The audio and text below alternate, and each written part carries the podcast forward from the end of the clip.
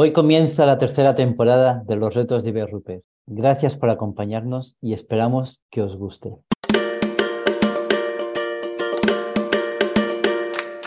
Bienvenidos a los retos de Eva y Rupert, donde encontrarás testimonios de superación.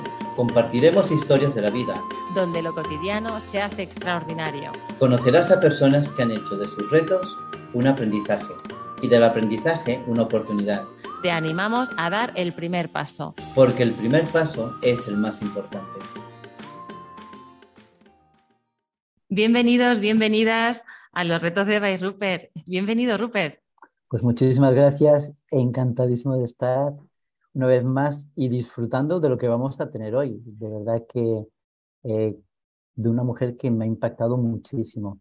Sí, sí, y por eso, por eso está aquí, porque tú has dicho, Eunice tiene que estar en los retos de Rupert. Eso es. Em, bueno, yo es que me faltan palabras para presentarte. Em, madre, emprendedora, triatleta, eh, además experta en nutrición y salud yo no sé por dónde empezar, Unice. Así que preséntate tú. Qué linda, muchas gracias Eva y gracias Robert por la invitación. Yo encantada de estar compartiendo aquí salud con todos ustedes. Me apasiona mucho este tema y pues sí, soy health coach, eh, trofóloga, chef basada en plantas, triatleta Ironman y me encanta estar en toda esta búsqueda de, información. Me gusta siempre estar estudiando y poderla compartir, como en este caso con ustedes. Una maravilla. Yo ya me he quedado sin palabras. el, el Iron Man. Eh, Eunice, yo te, decía, yo te conocí eh, a través de una entrevista de un doctor, ¿no?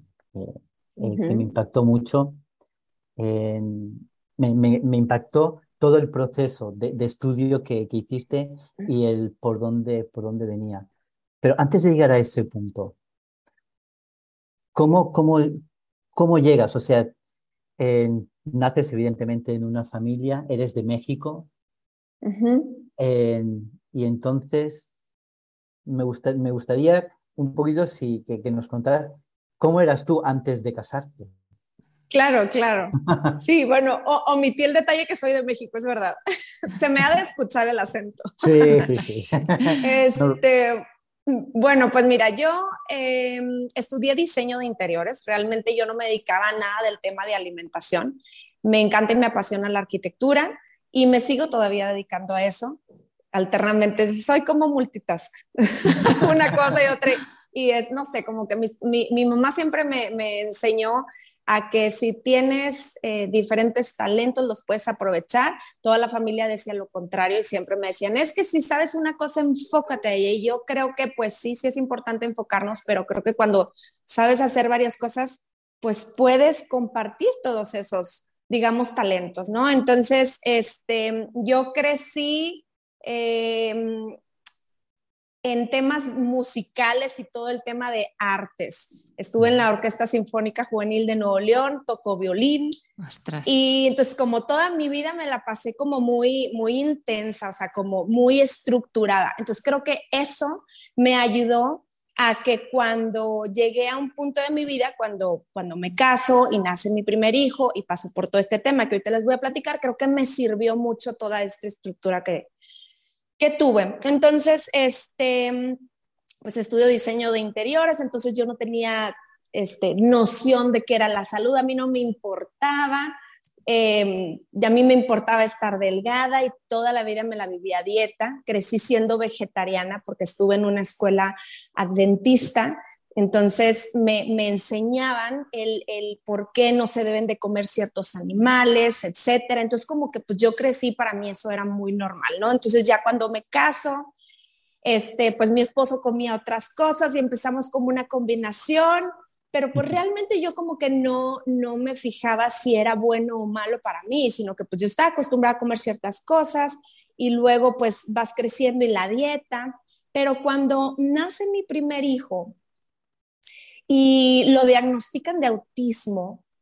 Pues entonces yo fue así como que, este, fue una revolución de, de cosas en mi cabeza. Y dije, ¿qué, ¿qué, está pasando? Como que siento que tengo un tema ahí con el control, o sea, me gusta tener como todo bajo control, creo que muchos se van a, les va, se van a poner de acuerdo conmigo, pero este, pues eso estaba fuera de mi control, entonces lo primero que hice yo, bueno, pues entonces me voy a poner a estudiar del tema, me puse a leer, a investigar, fui con cinco neuropediatras, este, neuropsicólogos, etcétera, terapias y así, y, pues eh, me topé con un, médico que me dijo, oye, ¿has checado la alimentación?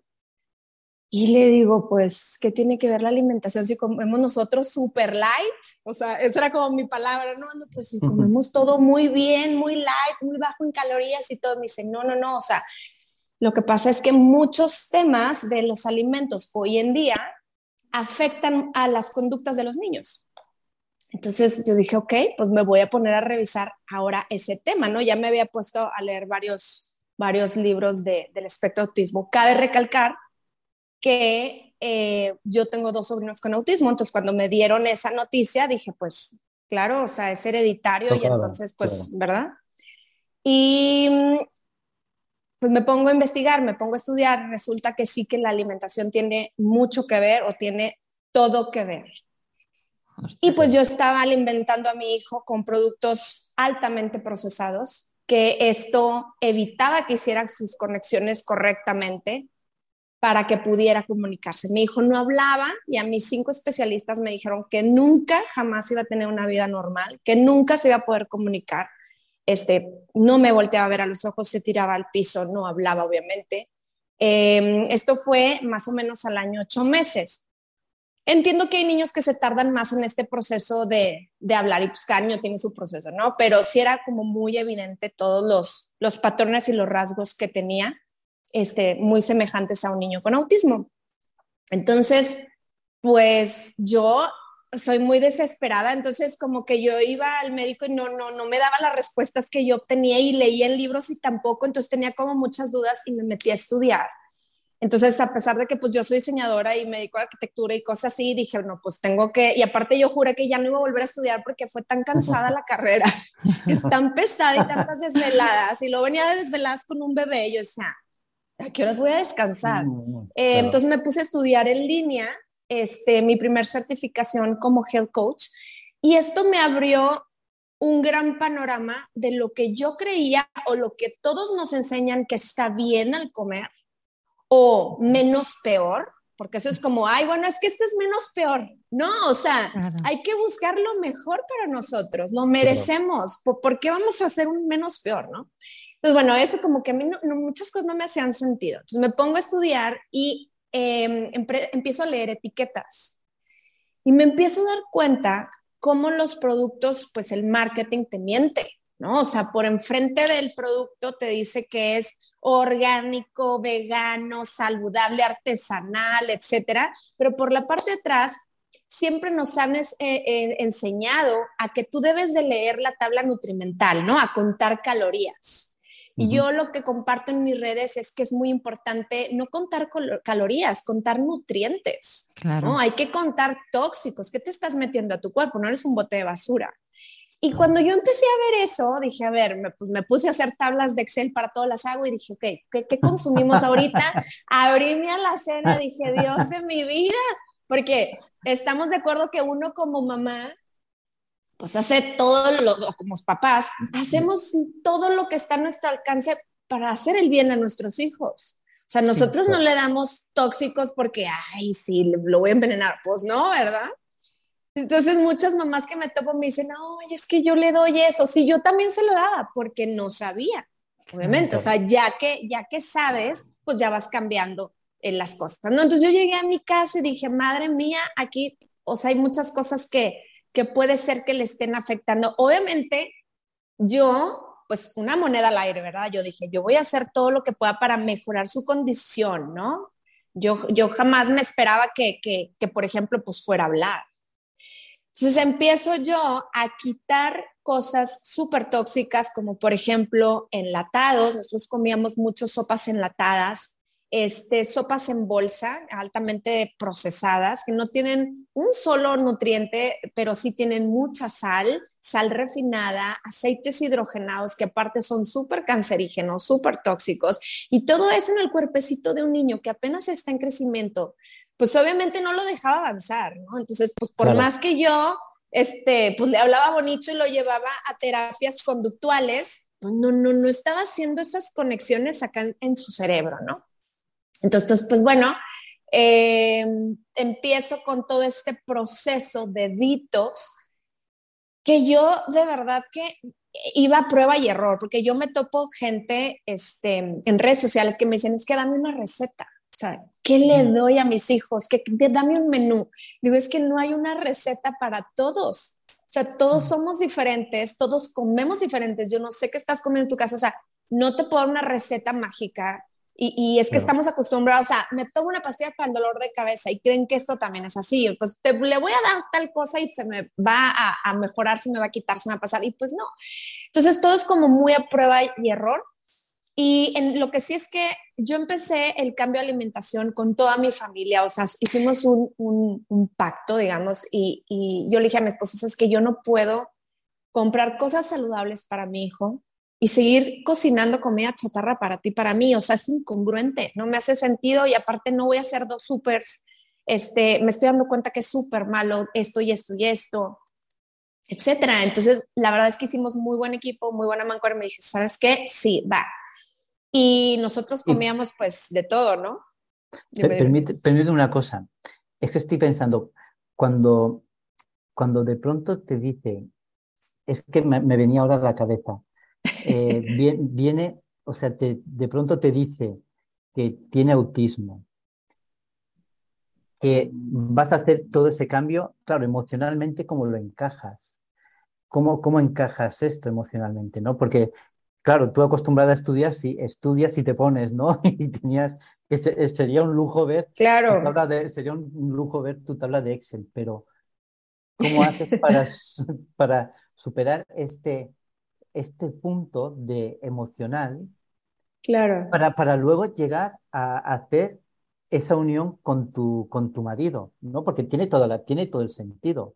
O sea, no se puede hacer algo para, para uno bueno y para, lo, y para los demás mal, ¿no? Si lo sabes. Pero emocionalmente, ¿cómo, cómo, se, cómo llevas ese camino? Pues mira, emocionalmente eh, fue un poquito complicado, muy, muy complicado, porque de la noche a la mañana te dicen que tu hijo nunca va a ser una persona normal, que no va a hablar, que no se va a casar, que no nada, y aparte lo estaba viendo, como era mi primer hijo, yo no me daba cuenta muchas cosas. Yo no sabía que los niños tenían que hablar en cierto momento. Mi hijo, por ejemplo, hasta los ocho meses durmió toda la noche, o sea, lloraba toda la noche y comía toda la noche, yo lo amamantaba, y entonces era como, como que no, no, no, no se acomodaba, o sea, estaba incómodo por alguna cosa, no, pues yo no sabía. Este, me embarazo de un segundo hijo y yo creo que estoy segura que todo el estrés que yo viví en ese momento, toda esa parte emocional, me hizo que perdiera ese bebé. Entonces, yo estaba lidiando por un lado con el tema de, de mi hijo, de que pues no hablaba, no era bien, no era aceptado en, la, en el kindercito que estaba en ese momento en la escuelita este, temas que te empiezan a, decir tu familia de, pero es que haces esto, es que a lo mejor hiciste mal esto, es que a lo mejor le diste esto, es que cuando tú estás embarazada a lo mejor hiciste esto. Entonces tú eres como la culpable de, y luego también me decían, es que está chiflado. Entonces tú eres como la, culpable de, está chiflado, lo estás malcriando, no le das bien de comer, no te alimentaste bien en el embarazo, tú, tú, tú, muchas cosas que dices, ¿qué hago? O sea, ¿para dónde me hago, no? Y un día me pregunté, o sea, obviamente todos los días me preguntaba de todo, pero creo que es algo muy importante y que me lo sigo preguntando hoy en día y que me ha ayudado en, en mi vida, el decirme, ¿para qué a mí? Porque muchas veces cuando te pasan cosas dices, ¿por qué a mí? O sea, ¿por qué? Pues, ¿qué hice yo para merecer esto? ¿No? Pues, a ver, ¿para qué a mí? ¿Para qué me está pasando esto a mí? O sea, ¿qué puedo yo sacar bueno de esta situación? Entonces, todo esto que les platico, me tardé muchos años en contarlo. De hecho, mis amigas más cercanas pasaron los años y me dijeron, es que, ¿por qué nunca nos dijiste? Mm. Y es que yo algo muy dentro de mí me decía, mi hijo no es autismo, pero si no es autista, pero si, si yo me, me, me presentaba ante la gente y me rehusaba, digamos, o, o, entraba como en una negación, pues a lo mejor iba a ser un poco más juzgada, más señalada, etcétera. Entonces yo no quería que pasara eso e incluso no quería que encasillaran a mi hijo con la etiqueta de autista. Yo dije, yo voy a hacer todo lo posible para que su condición mejore, mejore. O sea, a mí me dijeron que es autista y dije, pues es autista. Sin embargo, pues nos dimos cuenta que pues, pues no. Entonces, ahorita les voy a, ahorita les platico cómo llegamos a ese punto que, que realmente fue un mal diagnóstico, pero cuando, cuando a mí me lo dan, no uno, sino cinco médicos, pues obviamente yo decía, pues es, autista, ¿no? Entonces, yo voy a hacer todo lo que esté a mi alcance para hacerlo. Y, y, sí, pues la parte emocional fue bastante complicada, pero pues la pudimos manejar bien. Entonces, este, dime, dime. No, es que claro, es que se, se, hace, se hace como muy, muy cuesta arriba, ¿no? Cuando de pronto ves todo, todo eso, ¿no? En, y, ves que tienes, como dices tú, tienes que lidiar con muchas cosas a la vez, con la culpa, con la culpa personal, tienes que lidiar también con, con, la, con la imagen, ¿no? Y a veces esa autoimagen que nosotros tenemos de cómo debería de ser o cómo tendría que ser, ¿no? Y, pero especialmente con, con la culpa y luego el miedo de qué va a pasar en el futuro, qué, qué pasará en, en el futuro. Claro, y el miedo a lo estoy haciendo bien, porque bueno, yo hacía unas revolturas de jugos y yo decía, Dios mío, a ver si al niño no le da ahorita diarrea, o sea, y me lo tomaba yo y decía, pues sí me cayó bien, pues órale. Y gracias a Dios hasta la fecha, mi hijo, eh, creo que nos ha ayudado mucho eso, prueba todo, prueba muchas cosas. Este, a pesar de que como quiera batallábamos mucho con las texturas. O sea, y, y las todo, todo, le picaba la etiqueta, le molestaban los ruidos muy fuertes cuando prendía la licuadora, este, que no lo tocaras de cierta manera porque lloraba y se ponía así. Como que a la hora de, de, los alimentos fue un poco más, no digo fácil, pero llevadero, ¿no? O sea, porque también este, darle a un niño de dos años un jugo verde, híjole, después de que amanecía con una ¿Puedo decir marcas? Sí, sí, sí, Pues, o sea, amanecía con una Nutella así de pura azúcar, pues imagínate el cambio tan grande, porque aparte nuestras papilas gustativas, digamos, se contaminan o se acostumbran a esa carga de azúcar y eso se acostumbran los niños desde las fórmulas lácteas. Yo a mi hijo lo amamantaba, pero eh, como quiera les daba, le daba este, nieve, este, temas así de untables con un montón de azúcar, eh, y luego pensamos que el azúcar solamente viene en las cosas dulces, y no, o sea, están en los enlatados para preservarlos, en todo está escondido, y este, hay estudios donde ponen dos cerebros de una persona que es adicto al azúcar, porque nos hacemos adictos, por eso lo dicen, ¿por qué yo no puedo dejar de comer azúcar? No, no es porque no puedas, es porque eres adicto y así te han hecho y la, la publicidad de eso se encarga. Entonces, el cerebro de una persona adicta al azúcar o que consume azúcar es idéntico a un cerebro que consume cocaína. Entonces, imagínense estarle dando, digamos, una droga a nuestros hijos desde tan, tan pequeños. Entonces, bueno, cuando yo empiezo con todo este tema del cambio de chip, del cambio de alimentación, empiezo a ver cambios muy positivos en mi hijo. Primero empecé a quitar procesados, ultraprocesados, que son embutidos, eh, carnes procesadas, restaurantes de comida rápida, obviamente que lo llevaba todas las tardes a, jugar a los jueguitos y pues de una vez le daba este, la hamburguesita, etcétera. Todo eso empecé a quitarlo y empecé a agregar más de cosas buenas y naturales como son verduras crudas. Estamos muy acostumbrados a dar verduras cocidas, y cuando la, ah, pasamos por ese proceso de cocción, quitamos nutrientes, enzimas, minerales, muchas cosas, matamos, digamos, esa fruta o esa verdura. Entonces, compré un extractor, mi primer extractor, que aquí todos los días tomamos y merendamos jugos porque es maravilloso, es, una manera rápida de que lleguen nutrientes a tu torrente sanguíneo. Claro, claro. Em, entonces empiezo yo a darle jugos a mi, a mi hijo Empecé con, con juguitos básicos así como manzana y pepino y luego le fui agregando espinacas y luego los hacía en licuadora y agregaba superfoods. Yo, yo empecé a, a, investigar de los superfoods. Yo decía, ¿qué son los superfoods o los superalimentos? ¿Qué es eso? ¿Quién, quién los inventó la espirulina? ¿Qué es eso? Y entonces ya investigando, resulta que la espirulina es nativa de México. La consumían los aztecas para tener unos supermúsculos, tiene 24 aminoácidos esenciales que además te supermineraliza y que te saca metales pesados del cerebro. Una de las, de las eh, hipótesis, o no sé, que yo tengo, es que eh, pues mi hijo estaba eh, saturado de, de, además de, tóxicos de todo tipo de metales pesados. ¿Por qué? Porque todos estamos expuestos a eso por diferentes razones. Entonces yo hice diferentes tipos de detox y dije, pues a ver cuál funciona, ¿no? Y uno de ellos era para sacar metales pesados del cerebro.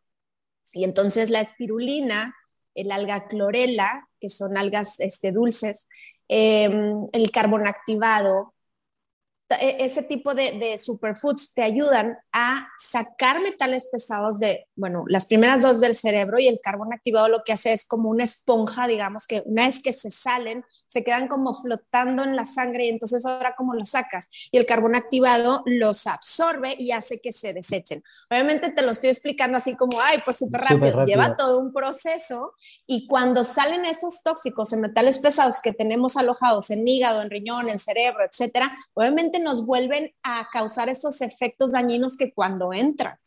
Entonces, uno de adulto, por ejemplo, te puede doler la cabeza, te puede sentir súper fatigado, este, mal, eh, de mal humor. Imagínate a un niño, pues obviamente también. Entonces empezaba, era una, una montaña rusa de todo lo que sucedió durante un año y medio más o menos que duró este detox intenso. Em, pero a los eh, Eunice, o sea, sí. eso te, te, iba, a preguntar, ¿no? Claro, después de hacer todas estas investigaciones con, con, con tu hijo, ¿no? Eh, probando todo, todo este tipo de alimentación, ¿tú qué veías? ¿Qué veías eh, en él? O sea, ¿qué, ¿qué, notabas? ¿Que mejoraba? ¿Pero cómo? O sea, ¿cómo era...? Sabes que lo primero que noté es que, o bueno, lo que no me había dado cuenta es que mi hijo no me volteaba a ver a los ojos. Entonces ya cuando, cuando me dan el diagnóstico empiezo a dije, ay Dios, o sea, no me voltea a ver a los ojos, realmente, o sea, anda, anda en otro, en otro mundo, o sea, él no, no se conecta con, con el aquí y el ahora. Entonces fue de las primeras cosas que noté que ya me volteaba a ver a los tres meses que yo empecé a hacer esta desintoxicación, que dejé de ir a fiestas, porque aquí en, en México se utilizan mucho las piñatas, allá no sé cómo le llaman, pero sí, aquí son fiestecitas. En los cumpleaños, ¿no? Los eh, cumpleaños, que aquí, eh, al menos en, en, en, el, en donde estoy en mi ciudad, bueno, son piñatas de lunes a sábado. O sea, todos los días alguien cumpleaños y entonces mm. te dan el quequito, el pastelito, cargado de colorantes que yo me empecé a dar cuenta que cada vez que le daba a mi hijo, o sea, porque empecé con el detox y seguía yendo a las fiestecitas. Entonces yo me daba cuenta que cuando se lo daba, se aventaba el piso. Se aventaba el piso y era como... Eh, se ponía muy nervioso, ¿no? Como que, claro. No controlaba como sus movimientos, era como una carga fuerte de azúcar. Actualmente le sucede eso, o sea, no, no, no, no igual, pero no metaboliza igual el azúcar. hay no, no, todos metabolizamos igual el azúcar o los tóxicos, los colorantes, etc. Em, entonces, yo dije, bueno, yo ya voy a dejar de ir a esas fiestas. Al paso de tres meses, mi hijo ya me volteaba a ver a los ojos y ya hablaba. O sea, habló todas las palabras que tenía guardadas, las sacó un día y casi que me daba poesía. Y yo volteaba y decía, wow, o sea, lo tenía atorado. O sea, sí entendía todo, o sea, sí sabía qué estaba pasando, pero no, no podía decirlo, ¿ok? Yo me acuerdo cuando estaba muy, muy chiquitito, contaba del 1 al 100, porque también cuando empezamos los primeros este, exámenes, decían, bueno, es que a lo mejor es mudo, o a lo mejor es sordo, o a lo mejor no ve bien y por eso cuando estaban dando la clase, a pesar de que estaba muy chiquito, estaba en una escuelita maternal, este, entonces decían, es que, decía la maestra, todos repiten lo que yo digo menos él, a lo mejor no ve bien, no escucha, no habla. Claro. Entonces, ya que fuimos a hacer todos esos estudios, que sí veía, que sí habla y que sí todo, y cómo nos dimos cuenta que se veía, sí veía, porque él contaba del 1 al 100. Entonces le pusieron los números y contaba, pero era lo único que hablaba. Entonces sabíamos que no era mudo.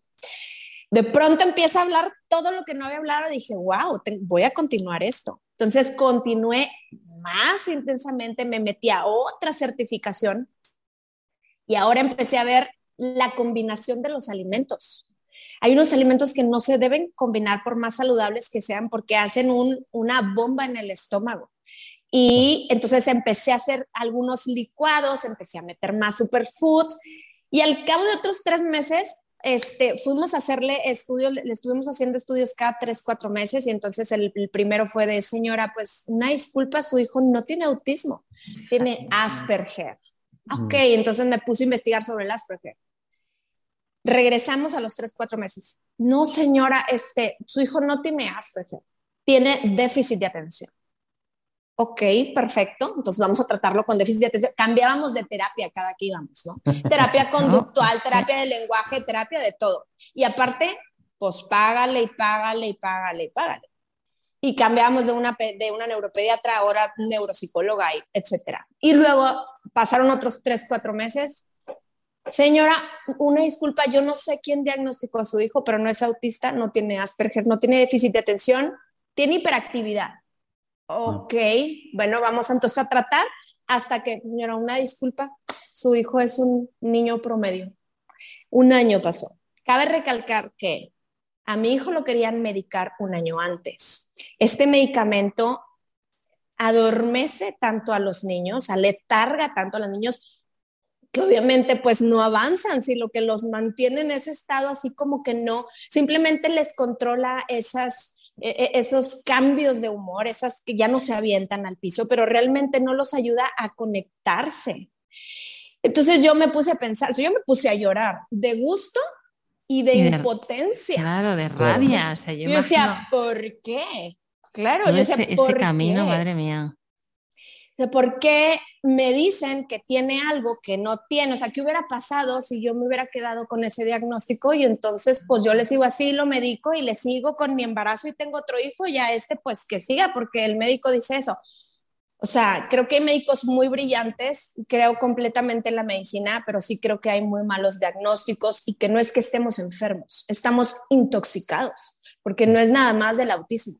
Yo me he dado cuenta en el paso de estos 10 años que hay gente que ha tenido cáncer cerca de mí y que cambia su alimentación y se mejora. Entonces, ¿cómo te explicas eso? ¿Por qué esto no se difunde? ¿Por qué esto no le enseñan a los médicos en la escuela de medicina? Porque no les no tienen ni siquiera una clase de nutrición, nada. Simplemente te recetan. Entonces es importante saber la raíz. O sea, yo, por ejemplo, ahorita, si a mi hijo le da tos, yo quiero saber por qué le dio tos, no nada más quiero quitarle la tos. ¿Qué la está causando? O sea, ¿está enfermo de eh, la garganta o de qué? O sea. ¿Tu hijo entonces ahora qué edad tiene? Tiene 11 años, habla hasta por los codos, juega fútbol americano. Si es un niño promedio que ríe, que habla, que todo, que, o sea, está perfectamente, eh, se concentra, se desconcentra, toca piano, le enseñé yo violín, es, o sea, perfectamente promedio. Sin embargo, sí, yo veo que cuando, o sea, nosotros seguimos con la alimentación, ya no estamos en ese detox que estuvimos un año, pero seguimos con esa alimentación porque nos dimos cuenta que además cuando cambiamos la alimentación a mi hijo se le quitaron los mocos. O sea, era un niño que tenía mocos todo el tiempo y que se enfermaba de gripe. Se le quitó. O sea, no hay manera. O sea, yo a veces mis hijos me dicen, es que no es justo, nosotros no nos enfermamos y no podemos faltar a nada. Digo, qué padre. No, no es justo, no es justo. Fulanito faltó a la clase de fútbol porque le dio calentura. ¿Cuándo me va a dar a mí? Y ya les, les explico, ¿no? Este, o sea, que es, es normal que, que, te dé temperatura una vez al año o gripe, ¿verdad? Pero no es normal que constantemente los niños tengan mocos, que tengan alergias, que se sientan mal, que les duela la cabeza. O sea, eso no, no es. Lo, nos acostumbramos a verlo como normal, lo que nunca va a ser normal. Nos acostumbramos a sufrir de estreñimiento cuando no deberíamos de tener estreñimiento. Y estamos acostumbrados a tomarnos una pastilla para el estreñimiento, cuando tenemos la naturaleza que nos da todo, todo. Pero no es que seamos tontos, ¿verdad? Es que nos han también hecho creer lo contrario. Sí. Sí, es verdad, ¿eh? yo me, doy cuenta la, yo, ¿eh? personalmente, la ignorancia que sufro en cuanto a, la alimentación. Eh, eh, Eunice, cuéntame dónde puedo encontrarte, porque yo o sea, me siento súper identificada con esta, con esta ignorancia, ¿no? Con esta falta de. Claro. Y, yo, quiero, yo quiero saber más de todo esto. Claro, porque mira, una vez que, que, que, empiezas en este cambio, luego te das cuenta que pues sí, existen muchas limitantes porque tú quieres hacer comida deliciosa, pero no sabes cómo. Porque crees que tienes que meterle a todo huevo o a todo este pescado y sí, o sea, puedes hacer unas combinaciones, pero tu, tu alimentación no tiene que basarse solamente de eso o no tiene que basarse de productos altamente procesados para poder comer delicioso. Entonces, me meto a hacer yo otra certificación como chef basada en plantas y ahí empiezo a hacer quesos, de nuez de la India deliciosos, empiezo a hacer pan, empiezo a hacer fermentos, un, este, cocina deliciosa que obviamente pues mi hijo decía, pues esto, o, sea, no, no sentía el cambio tan, tan fuerte, no seguía haciendo yo la misma sopita, pero con otro tipo de pasta, una de pasta de grano entero, no un grano refinado y todo eso yo se los enseño en mis clases en línea, porque es súper complicado estar dando como a uno a uno la información. O sea, llega, llega la, la, gente a la tienda, bueno, es que me brinqué ese paso. Este, después de, bueno, después de todo lo que pasó mi hijo. sí, sí me brinqué ese paso. Te, te iba a preguntar, yo, ¿qué ocurre? Después de eso ocurre como, bueno, ¿qué haces sí, sí, cuando descubres todo eso, no? Ya, sí, sí, sí, me voy a regresar un poco, porque lo van a quedar como, no van, no van a saber qué onda. Pasa todo este tema y obviamente yo empiezo a buscar productos libres de tóxicos en, en mi ciudad. Y pues me topo con que la cruda realidad, en la etiqueta dice orgánico, vegetariano y saludable y artesanal y no era. Entonces yo hacía corajes y yo decía, ¿por qué no existe una tienda donde tenga todo saludable y bueno? O sea, yo tenía que hacer súper en establecimientos y leer cosa por cosa, porque yo ya sabía leer etiquetas, pero alguien que no sepa leer etiquetas, imagínate que te están vendiendo una leche em, en, no sé, 20 pesos y una leche este, comercial costaría 5. Entonces estás pagando cuatro veces el precio por algo que como quiera no es saludable porque lo volteas y trae aceite hidrogenado, etcétera, ¿no? Entonces yo le decía a mi esposo, no es posible, fui a la tienda saludable de tal y tal y tal y no tienen cosas saludables, le mienten a la gente. Y me decía, pues deja de quejarte y haz algo al respecto. Claro, muy bien. ¿Y yo qué voy a hacer? ¿Qué, hago al respecto? Dice, pues si no existe, pues hazlo tú. Y yo, pues sí, pero ¿cómo? Entonces yo como no había entendido el mensaje, entonces empecé a comprar cosas de otros países, pero me llegaban unas bolsas así enormes que yo no sabía qué hacer con eso. Entonces empecé a venderle a mis amigas para que no se me echara a perder. Y empezaba a vender en las fiestecitas y yo llegaba cargada con mis cosas y me decía mi esposo, ¿por qué no vendes eso en tu oficina de arquitectura y diseño? Y yo, ahí sí, con la maqueta aquí atrás. O sea, y el superfood y el jarabe para la tos, o sea, ¿cómo no? Le digo, claro que no, y mis clientes me decían, no, no, no, quita tu oficina de ahí donde está, porque mi, mi oficina está en una calle de las principales de, de aquí de, de, San Pedro Garza García, en, en Nuevo León. Decía, quítala de ahí pon ahí tu tienda, este, pon ahí el punto de venta y la oficina cambia por otra parte porque realmente no tiene que estar como en un lugar muy transitado, ¿verdad? Bueno, muy bien, entonces empezó todo con la idea de voy a vender lo que me llevo a las fiestecitas, ¿verdad? Que era un jarabe para la tos, porque me di cuenta que los jarabes traen muchos colorantes y ponía muy mal a mi hijo cada vez que le daba tos, entonces era un círculo vicioso. Empecé a hacer jarabe para la tos, empecé a embolsar superfoods, empecé a hacer unos cereales y, y así nos fuimos poco a poco yo como me dedico a la arquitectura hice el plano de la tienda, lo acomodé de acuerdo a mis necesidades, me traje a mi carpintero, me traje a mi plomero y armé. Entonces la idea era tener una tienda donde mis amigas fueran por cita. Pero la abro, se llama Verde Eucalipto, está aquí en México, y entonces, pues de pronto se me hacían unas filas hasta afuera Madre mía. Entonces mi esposo decía, ¿qué es? O sea, ¿qué está pasando? Decía, ¿qué es esto? Y yo, pues son mis amigas que le recomiendan a otra amiga y entonces, ¿qué viene? Tengo que meter más productos. Primero quería meter un refrigerador así, la verdad es que mi esposo tiene mucha visión. Y me decía, no, mete un refri grande. Porque... ¿pero qué voy a vender en el refri? Pues al rato metes tus propios jugos, me decía yo. Ok, bueno, entonces compré un refri grande y tenía tres cosas Y ahorita tenemos cinco refrigeradores en cada tienda. Tenemos la tienda, es la única tienda, em, no sé si en, el mundo, pero es la, la única tienda en México que es libre de tóxicos y que además tenemos marca propia. No vendemos ningún producto de otra marca porque así nosotros nos aseguramos que realmente sea una tienda libre de tóxicos. Entonces nace verde ¿eh? eucalipto gracias a mi hijo. Sí, sí, sí. Entonces crece, crece, crece. Y me, te digo que esta información no la, no la podía compartir, la tenía como guardada, pero llegaba gente y yo escuchaba, es que tengo un hijo con déficit de atención, es que tengo un hijo con no sé qué, es que tengo, mi, mi, tía tiene cáncer, mi tía tiene no sé qué. Híjole, yo no me podía callar, si de por sí ven cómo hablo, entonces pues yo me ponía ahí plática y plática. Y yo estaba hablable todo el día, entonces como que lo fui soltando poco a poco y hasta que lo pude decir en redes sociales. Cuando lo digo en redes sociales me empieza a buscar gente de todas partes del mundo como ustedes.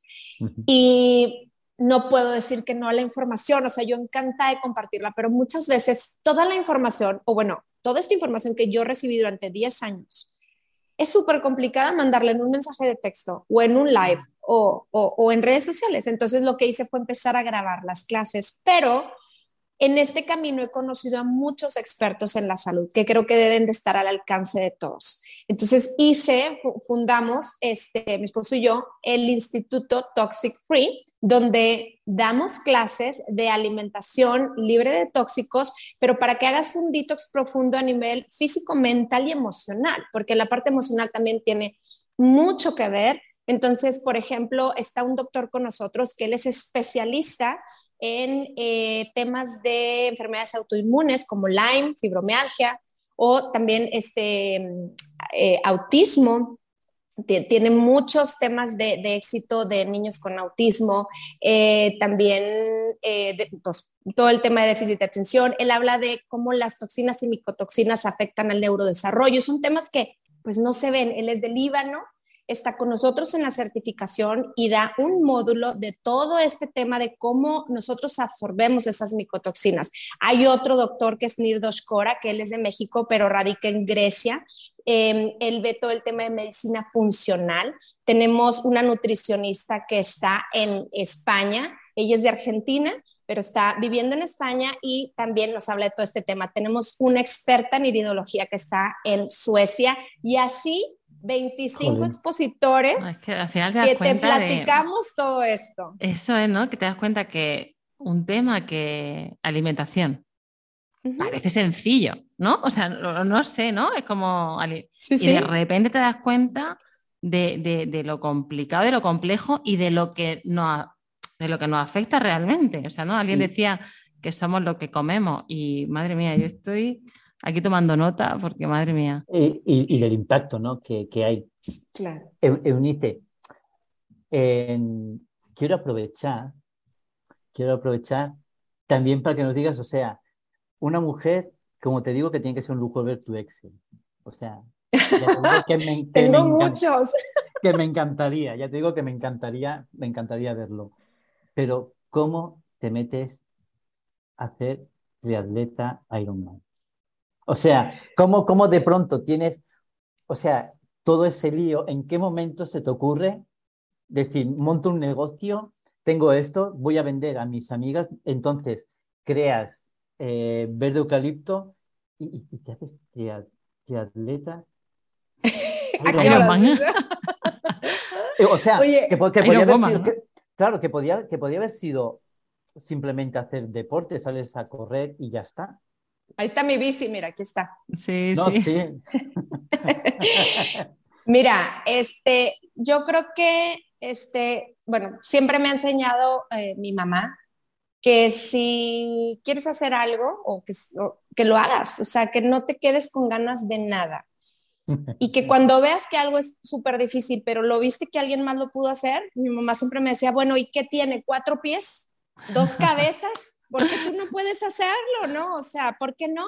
Entonces siempre me, estuve como en todos los deportes y todas las actividades que, bueno, más bien como actividades artísticas que yo quería. O sea, siempre estuve en ballet, en, en, todo tema de, de, de, bailes contemporáneo, jazz, hip hop, estuve en natación, hice patinaje artístico, pero realmente a mí me enfoqué mucho en la música porque me gustó mucho eso y luego me enfoqué mucho en el baile, en el ballet y en el jazz porque me gustaba mucho eso. Me gusta, me encanta. Pero siempre me gusta probar cosas nuevas. Entonces ya, ya venía como de estudiar muchos años tema de alimentación y todo este tema.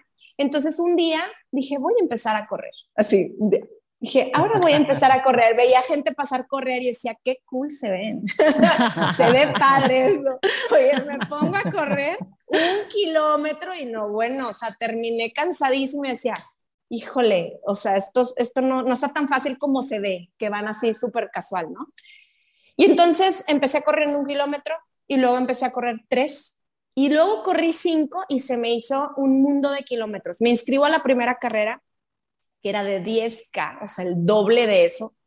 Y dije, sí puedo, o sea, sí lo puedo hacer. Siempre como que yo veo el cómo sí y creo que los límites los ponemos uno mismo. O sea, tú solo te boicoteas, tú solo te dices, no, no, no vas a poder. ¿Para qué cambias? Si estás muy bien así, no cambies, estamos bien así como estamos. Ya, estate tranquilita. O también me topaba gente que me decía, estate tranquila en tu casa con tus hijos, no trabajes.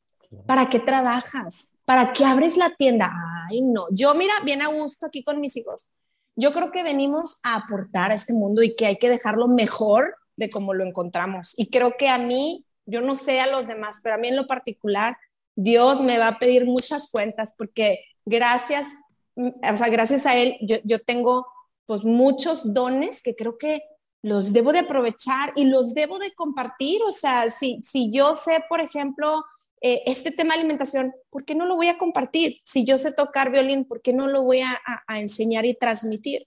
Entonces me puse a correr y un día antes de la carrera de 10K me dio, sorry, lo voy a hacer así, me dio una diarrea que me, me deshidraté muchísimo pero tenía un compromiso conmigo, con nadie más. Y mi esposo me dijo, no vayas a correr, o sea, está súper mal porque, o sea, está súper deshidratada.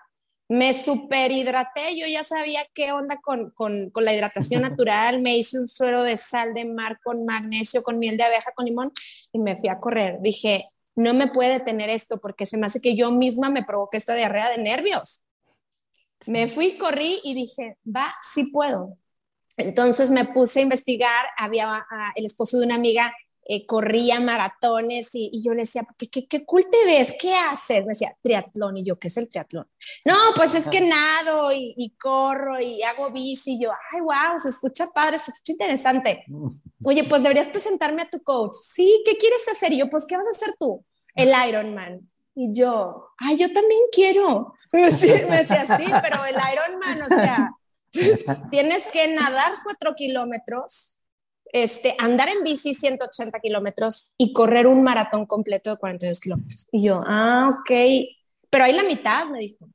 Y yo, va, pues puedo empezar con la mitad. Entonces llego con el coach. Yo tenía desde los ocho años que no me subía a la bicicleta. Y me dice, ¿haces algún deporte de, de, de estos? Y yo, pues corro. ¿Cuánto has corrido? Pues 10 kilómetros.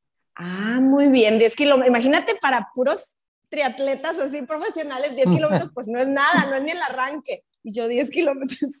Me dice, ok, ¿y tienes bici? Y le digo, no, pero pues quiero comprar una.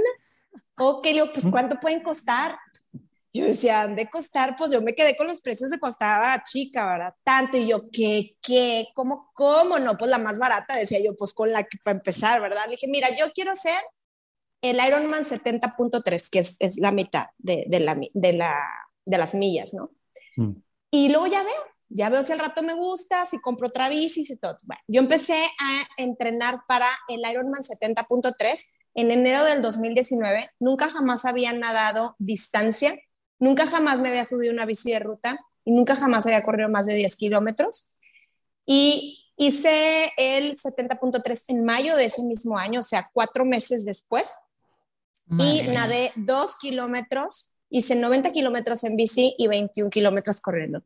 Terminé brincando feliz de la vida con alimentación basada en plantas que todo el mundo que me dijo que no iba a poder.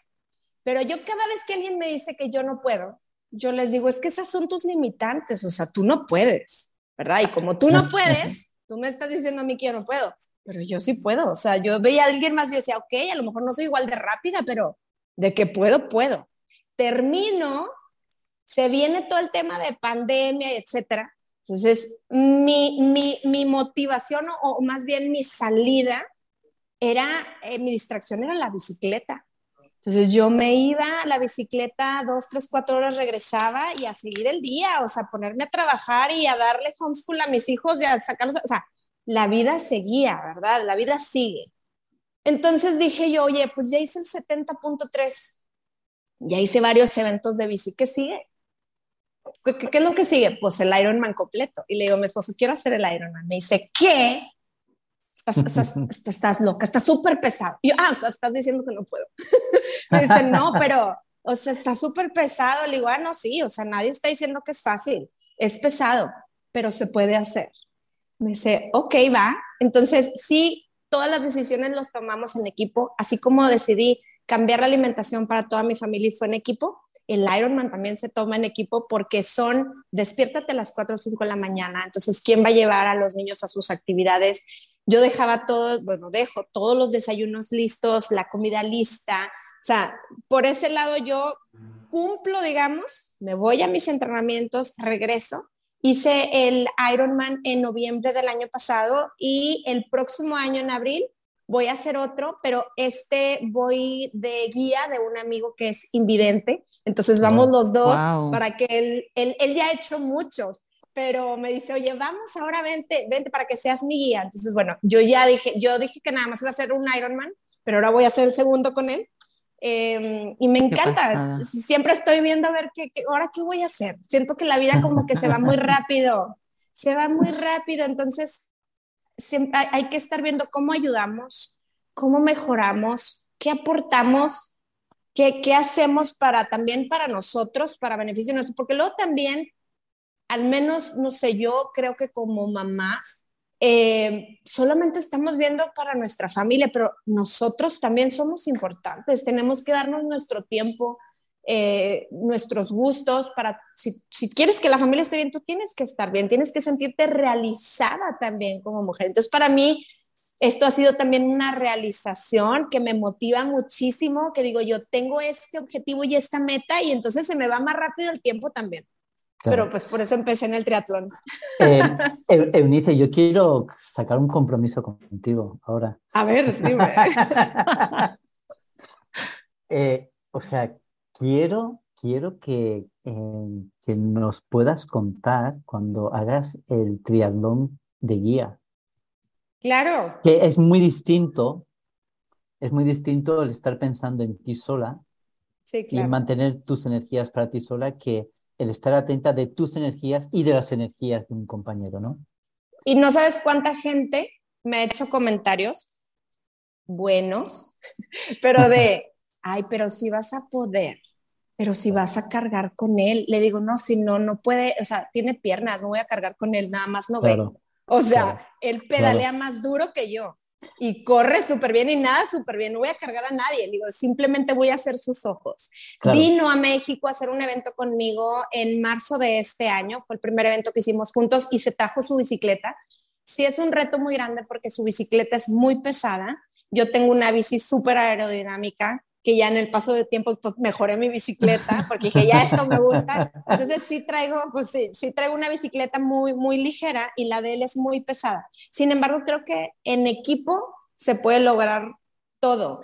Y él vino a México, sí fue todo un reto, corrimos medio maratón, casi se me cae tres veces y me sentí súper mal porque sí se te olvida, o sea, se te olvida que alguien va dependiendo de ti. Entonces, al momento que te quieres parar a la hidratación, pues le tienes que avisar, cada movimiento tienes que avisar. Y eso también a mí me da esa, eh, me da esa capacidad o, me impulsa a, a, ser más explícita o explicar mejor las cosas, porque creo que algo que a mí me molesta mucho en mi día a día es repetir las cosas o estar em, eh, explicando, o por ejemplo, me dice mi esposo, ¿cómo es tal persona? Y yo, pues así, este, alta, pero ¿qué más? O sea, no me gusta el detalle. Como que me da flojera explicarle, pues sí, es alta y entonces es blanca y tiene los ojos azules y tiene no sé qué. Ah, ok. Y cuando estoy con Marcos, que él se llama Marcos Velázquez, cuando estoy con él, tengo que explicarle todo eso, pero lo hago desde el amor. O sea, eh, eh, te, te, me enseña también esa parte de mí y también me recuerda cuando no me quiero levantar por pereza, porque pues hay veces que no te quieres levantar porque estás cansada, se entiende perfecto, pero a veces que por pereza o porque hay días malos que no estás de buen humor y te deprimes porque chin, algo no te salió bien y me recuerda que hay alguien que quisiera poderse levantar sin la ayuda de alguien más. O sea, veo gente, por ejemplo, en el Ironman, me, yo lloraba cada kilómetro, o sea, no cada kilómetro, pero lloré mucho de gratitud. Ese sentimiento elevado de la gratitud, de verdad que es incomparable. Cuando yo veía pasar a padres de familia con su hijo en silla de ruedas y que ellos lo estaban empujando. Entonces yo decía, wow, yo me estoy quejando de que me duele ahorita, estoy cansada y él está empujando una silla de ruedas. Wow, yo me estoy cansando porque el sudor me pica, pero él no puede ver. Entonces eso también creo que nos hace que a mí al menos que me concientice y cuando yo lo comparto en redes sociales también toco a esas personas por medio de, de, marcos. Entonces para mí no es un esfuerzo, o sea, sí, sí es pesado, pero es, es, es un halago, es un, vine a la vida a servir, vine a ayudar, o sea, el hombre solamente se, se realiza el servicio del hombre, me decían en la universidad que yo estudié, y tiene todo sentido. A veces se puede y a veces no, ¿verdad? Lo íbamos a hacer este año y por tiempos ya no pudimos. Lo vamos a hacer el siguiente y ya les platicaré cómo nos va. por supuesto que sí. Em, qué pasada, qué pasada. Em, me voy, con, con, un subidón. Ay, qué bueno, qué hermosa, muchas em, gracias. Yo también, ¿eh? Andamos con la energía bien elevada. Sí, sí, qué a, bueno, ver, ¿eh? a ver si soy capaz de intentar hacer algo para resumir, que es que me parece como como me parece complicado. Eh, me ha encantado algunas cosas que, has dicho. Em, me encanta eso que decía tu madre, que si tienes diferentes talentos, los tienes que compartir. No te Y creo que es una realidad. Las personas seríamos, la sociedad sería, sería mejor si pudiésemos primero reconocer nuestros talentos y luego compartirlos. El, poder compartir estos, estos talentos. Me encanta la pregunta, ¿para qué a mí? ¿Para qué a mí? Eh, Eva y yo en, nuestros podcasts insistimos muchas veces en el para qué, ¿no? Eh, el para qué a mí, porque nos, nos pone en otro lugar, en otra situación, ¿no? Totalmente, totalmente distinta. Me encanta eso de si quieres hacer algo, hazlo. Sí, go for it. Claro, nosotros somos la, eh, como dice, lo has dicho tú, ¿no? Tú eres tu única limitación y es absolutamente cierto, ¿no? Me encanta también algo que, que, que has dicho y es que en equipo se puede lograr todo. Estamos tan acostumbrados a, a vivir de forma individual y creer que los logros son individuales. Eh, ah, cuando, cuando has dicho esto, me ha venido un, un pensamiento de una persona que, que entrevistamos eh, ya hace, Ángel del Solar, ¿no? que él se imaginaba, él decía, yo, para mí, no es una competición lograr el éxito. Para mí el éxito es entrar todos juntos, cogidos, llegando al mismo tiempo, ¿no? Y, y esto requiere mucha generosidad, requiere mucha conciencia, requiere que, que, seamos capaces de, de, poder ver a las personas como personas. Que, claro. Que, que no estemos viendo sus limitaciones, que no estemos juzgándolas, que no estemos etiquetando, que no estemos eh, haciendo nada de esto que, impide que nosotros podamos ver a, a, las personas. Y como ya tengo tu compromiso de que nos vas a contar cómo va el Ironman, eh, ¿dónde te encontramos? Claro, bueno, nada más quiero comentar, la frase de en equipo logramos todo, esa me la enseñó Marcos.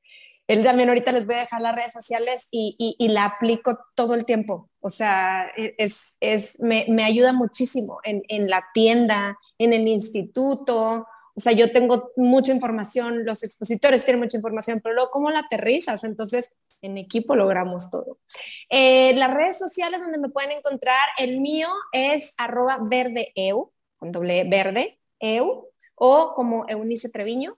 Eh, las redes sociales de la tienda es Verde Eucalipto MTY, en la ciudad de Monterrey. Y las del instituto es arroba Instituto Toxic Free. Estamos en Instagram, en Facebook y en la página www.institutotoxicfree.com o en www.verdeeucalipto.com. Ahí nos pueden encontrar, ahí subo a veces subo cosas y a veces no, porque a veces ando con un montón de temas. No, que dices, este no, me lo creo que puedas andar con temas, o sea, me parecería raro.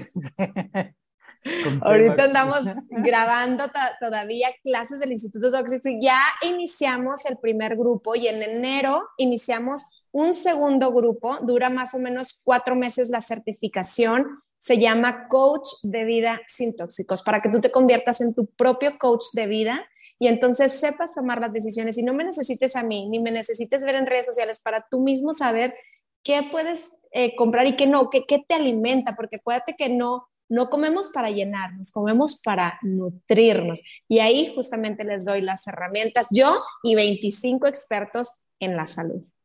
Qué alegría, de verdad que eh, te digo, Eunice, eh, he disfrutado mucho, muchísimo, ha sido un placer tenerte. Igualmente. Y, y bueno, eh, Eva, lánzanos el reto. Bueno, yo antes de lanzar el reto, eh, al principio he intentado eh, presentar a Eunice, obviamente me he quedado cortísima, ¿no? Porque he dicho madre, emprendedora, triatleta, sí, ¿no? experta en nutrición, bueno, la cantidad de, conocimiento que tiene que comparte.